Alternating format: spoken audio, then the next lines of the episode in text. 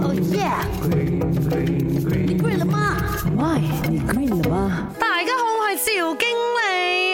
什么 animal？他们会吃掉自己的 baby 啊？嗯，有很多一下的，咁我一一早说俾大家听啦吓。第一，我哋有兔子，为什么一个 rabbit 妈咪哦要吃掉自己的 baby 呢？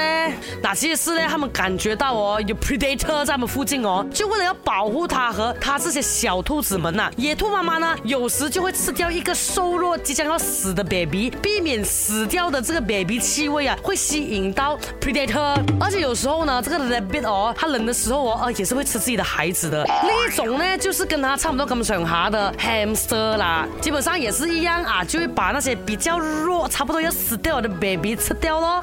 那个时候没有吃掉自己配偶的这个动物，哇，这个有一点让我接受不到哦。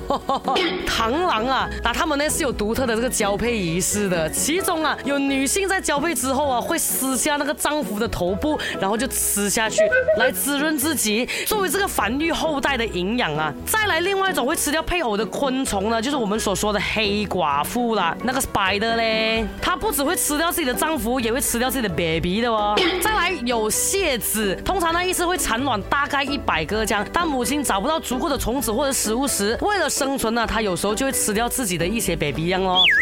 有时候也是会跟同类相残的。蟋蟀通常呢不会因为食物而互相残杀的，可是有些又会以清除他们已经死去的同类的尸体而闻名的，就像蟑螂一样啊。OK，还有就是母鸡啦，哎，你想不到哦，母鸡有时候它缺钙的时候哦是会吃自己的鸡蛋的。